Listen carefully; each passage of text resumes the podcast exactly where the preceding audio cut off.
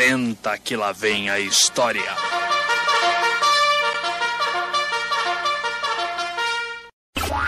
Mais, muito mais alegria. Mais alegria. Em todo lugar, em todo lugar. Todo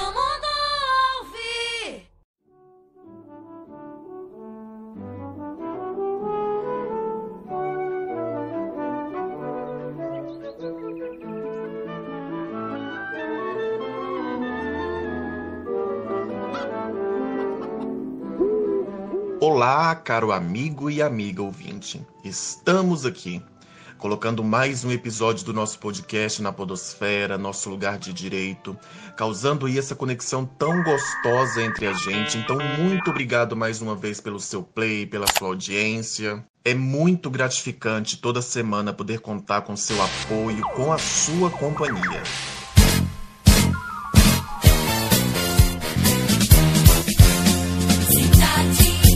E antes de mais nada, vamos para os nossos agradecimentos, não é mesmo?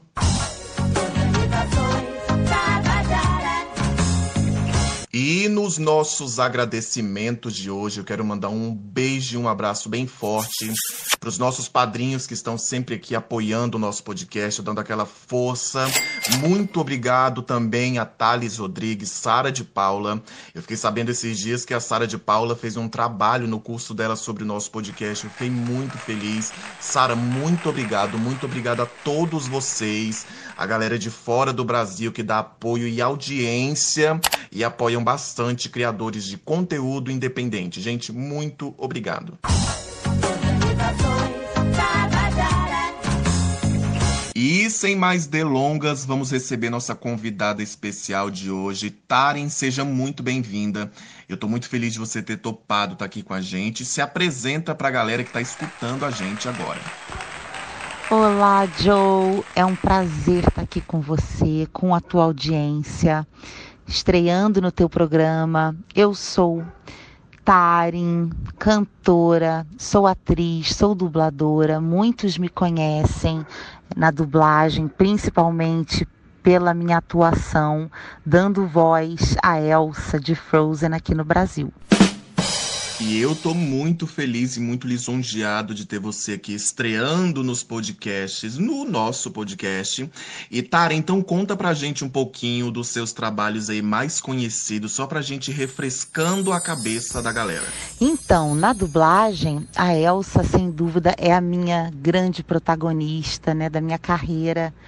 Essa princesa rainha que veio aí revolucionando a história da Disney, né? E tocando os corações de todo o mundo com a sua humanidade, com os seus dilemas, com a sua beleza e a sua magia. Uh, além da Elsa, é, eu dublei vários outros filmes, animações, novelas mexicanas, tem muita coisa bacana assim é, ao longo dessa história. Eu comecei a dublar, na verdade, no ano de 2003 e eu comecei a dublar cantando.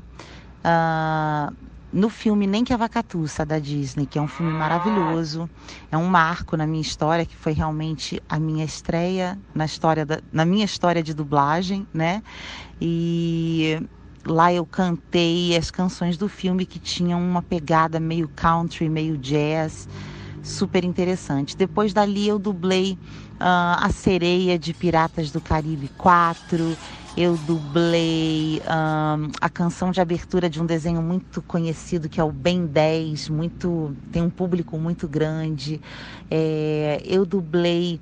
Um, muitos assistiram Zootopia, tem uma personagem que eu guardo assim no coração com muito carinho, que é a Frufru, que é uma gambazinha que tem um visual meio Amy Winehouse, o pessoal vai se lembrar. E ela tem uma voz absolutamente diferente da minha, né? Foi um trabalho muito interessante também. Uh, eu dublei as canções das Diamantes uh, Branco e Amarelo também no desenho Steven Universe, que é um desenho que tem um séquito de fãs e foi uma grande honra. Uh, eu dublei a Guarda do Leão. A personagem Mipiche, eu dublei Toy Story de terror, a personagem Gatinha, que é um brinquedinho que, aliás, eu adorava na infância, que é um, um gatinho assim que você aperta e sai as balinhas.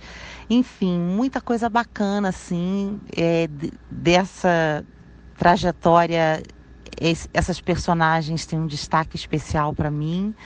Um, e pessoal que está me seguindo nas redes sociais, está sempre acompanhando as novidades também. E os filmes que eu vou dublar ainda agora em 2020, que a gente está aí com os lançamentos todos adiados, né? Sim, e você falou sobre o filme Nem que a Vaca Torce. É incrível como esse filme marcou a minha adolescência, a infância dos meus irmãos. É um filme maravilhoso, dá uma nostalgia, né? Um apertozinho no coração. Pra conhecer, tudo é tão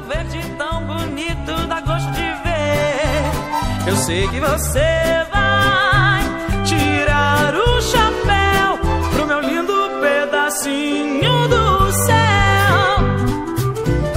De abelhas zumbindo tranquilas. É um filme muito emocionante. Eu sempre conto nas entrevistas que eu fiz o teste às lágrimas. Eu acho que eu coloquei tanta emoção, tanta alma naquela emoção de tá dublando aquele filme, né, e estreando na Disney, ainda muito jovem. Então, para mim foi assim um marco e um filme dublado aqui no Brasil pela Fernanda Montenegro, né? Um filme que fala de, de fazenda, de animais de fazenda, aquelas histórias super emocionantes da Disney que levam a gente às lágrimas. Então, é, foi um assim um marco, né? Uma estreia grandiosa. Sim, um marco e uma estreia incrível. E Tari, antes da gente falar um pouquinho sobre Frozen, sobre a Elsa, eu quero te fazer algumas perguntas um pouco mais técnicas sobre o universo da dublagem.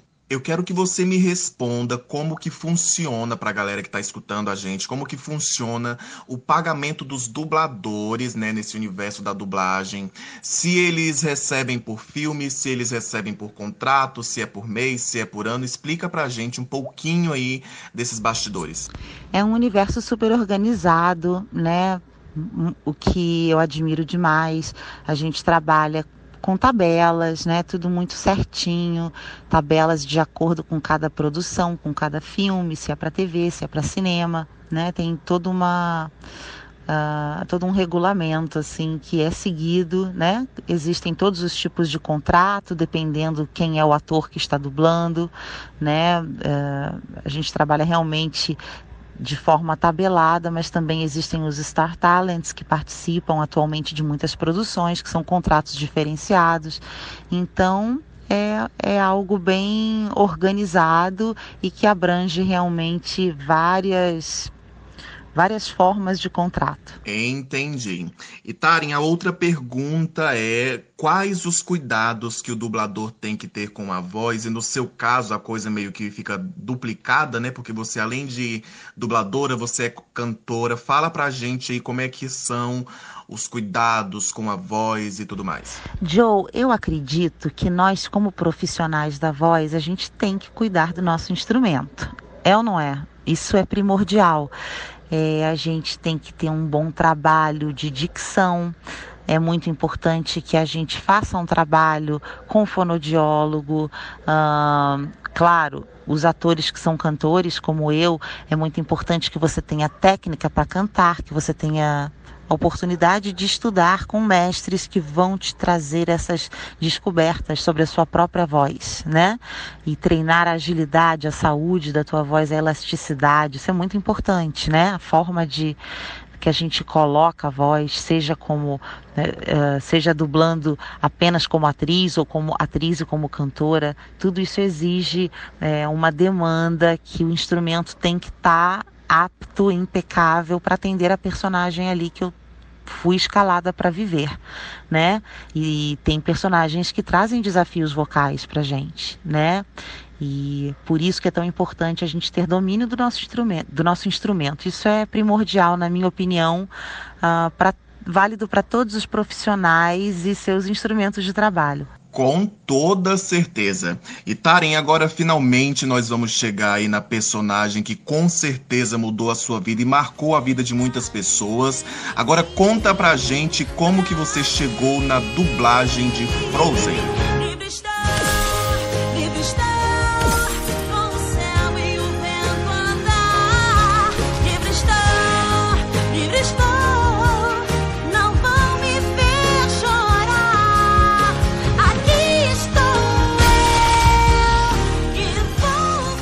Ah, como eu te contei, eu já estava trabalhando com a Disney, dublando desde 2003, né? Para 2004. E a, o Frozen veio para o Brasil para ser dublado em 2013. Eu já estava aí há uns nove anos trabalhando direto. E fui escalada para o teste, né? Por ser uma dubladora que me enquadrava no perfil da Elsa, de ser uma atriz, cantora, né, uma cantriz e poder cantar naquele registro, naquela intenção original da canção. E felizmente eu fiz o teste e passei. Taren, agora conta pra gente como que você lidou e como que você lida com esse sucesso estrondoso de Frozen até hoje. Ah, é uma honra, né? É um, eu, eu também me repito sempre nas entrevistas, mas é algo que eu não posso deixar de ressaltar. Na verdade, esse papel ele vai muito além, ele extrapola o universo da arte, né? Ele é uma para mim uma missão espiritual, porque eu sinto que a Elsa ela traz muita inspiração para as pessoas, na alma das pessoas, né? É uma, uma personagem que trouxe todos os dilemas humanos que todos nós temos e ela ela inspira nesse sentido. Então você vê um público infantil, juvenil, adulto, idoso, todo que se inspira nessa energia e que se conecta de forma tão carinhosa comigo. Para mim é uma honra poder uh, conhecer essas pessoas, poder trocar energia com essas pessoas que eu sei que se inspiraram através também do meu trabalho. É muito lindo, é muito rico espiritualmente para mim. Essa missão, esse papel, poder plenamente viver a arte, né? no, no seu máximo, através daquela história linda, daquelas canções celestiais, daquela beleza, né, daquela profundidade artística do filme. E o que acontece fora do filme, né, na, na vida real, é mágico também. É uma, é uma honra, um presente, uma, uma missão que eu carrego com muito carinho, muito cuidado. E por falar em magia e encanto, Taren, você esperava que o filme 2, o Frozen 2, fosse tão grande quanto o primeiro filme?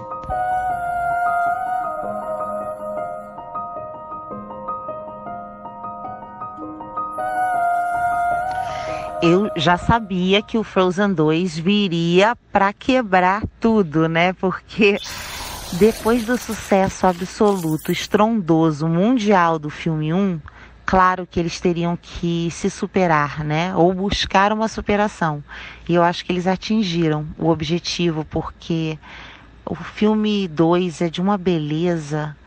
O filme, o, o número um ele é arrebatador, você fica magnetizado com aquela história, com esse filme que é revolucionário.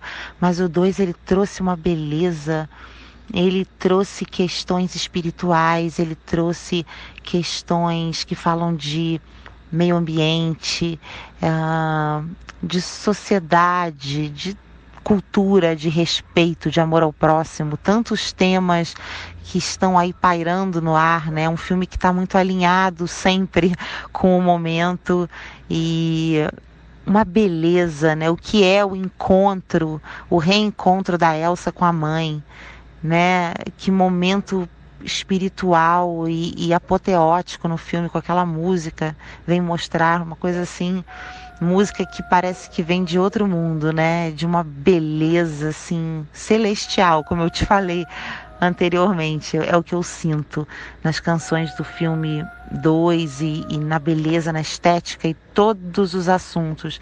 Então eu acho que a Disney conseguiu se superar no 2 É, a loucura que o filme ele estreou, passou no comecinho do ano, né? E o ano foi esse ano pandêmico que mudou todas as nossas vidas, né? Então o filme ali ele conseguiu pelo menos estrear no cinema, não ficou tanto tempo assim por conta de toda essa loucura, né? Mas é um filme que está aí no streaming fazendo muito sucesso e as músicas são adoradas. Graças a Deus, tudo tudo seguindo lindamente com o sucesso de Frozen 2. Isso mesmo, Dona Disney sempre se superando e criando aí a, a maior animação de todos os tempos. E Taren, conta pra mim o que mais te encanta em Frozen, o que mais te tocou, um... o que mais te marcou. Frozen é muito marcante em todos os sentidos, mas eu destacaria é, a personagem Elsa eu acho que ela revolucionou por ser uma personagem que traz o, o divino, os poderes, né, a mágica, a magia do universo, da natureza, que ela, né, no filme 2 até se reconhece como uma força da natureza, literalmente. Então, ela é isso tudo e ao mesmo tempo ela é humana. Ela tem as questões dela, ela tem os traumas, ela tem os medos, ela não entende o poder dela no começo, ela não entende esse poder que separou ela da família, das pessoas que ela ama como a irmã, né? E dos pais e enfim, todos nós temos dilemas similares. É, é, muito simbólico o filme nesse sentido. Então, isso por si só já é incrível, já toca as pessoas, porque ela não é uma personagem distante, ela é uma personagem que, ao mesmo tempo, é distante, é inalcançável, é mágica, ela é tão humana quanto nós. E bela, belíssima, né? Com toda essa dualidade.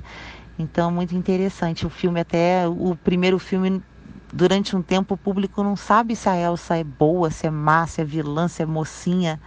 Ela é diferente, ela é uma princesa diferente. Então isso é arrebatador.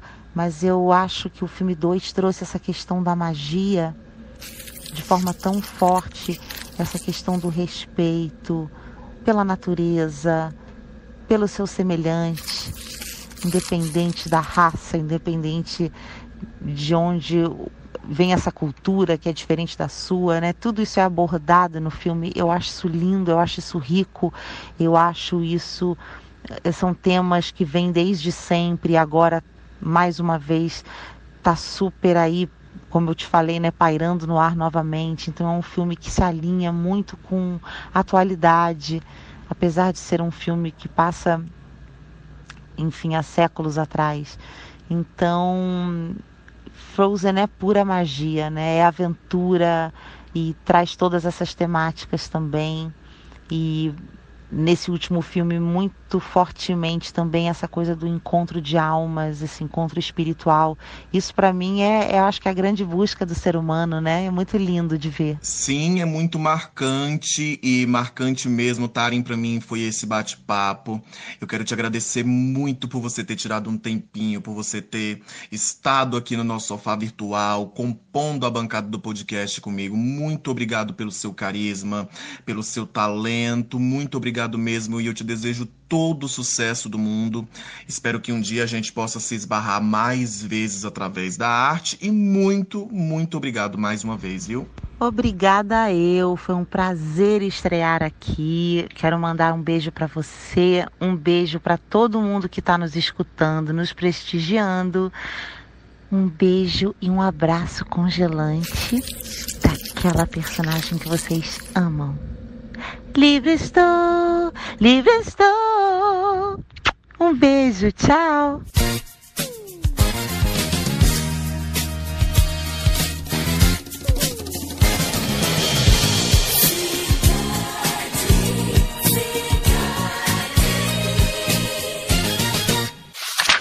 E na nossa indicação literária de hoje eu tenho o livro O Mundo de Sofia, de Justin Gardner. Gente, esse é um dos livros que está entre os meus cinco preferidos da vida. É um livro muito profundo, muito necessário. Então, se você nunca leu O Mundo de Sofia, por favor, corre atrás dele o quanto antes, porque é um livro imperdível. E no nosso momento poesia de hoje, eu trago um verso que fala mais ou menos assim. Às vezes, nós nem sequer sabemos o que estamos procurando. No beijo, no abraço, no outro. E lembrando que se você gosta das poesias aqui do podcast, corre lá no meu Instagram que tem muito mais para você. E infelizmente o episódio de hoje está chegando ao fim. Eu quero te agradecer mais uma vez pela sua companhia, pelo seu apoio. Eu sei que é uma loucura muito grande a minha voz saindo pelo seu celular, pelo seu fone de ouvido. Eu não te conheço, você não me conhece. Enfim, mas estamos aqui, né? E viva a globalização. Lembrando que toda sexta-feira tem episódio novo, então não esquece de conferir, de maratonar, de enviar para aquele amigo que você sabe que iria gostar desse conteúdo. Então, muito obrigado mais uma vez. E é com os recados dados e os agradecimentos feitos que eu vou encerrando mais um episódio do nosso podcast. E é isso. Até semana que vem, nesse mesmo horário e nesse mesmo canal. Tchau.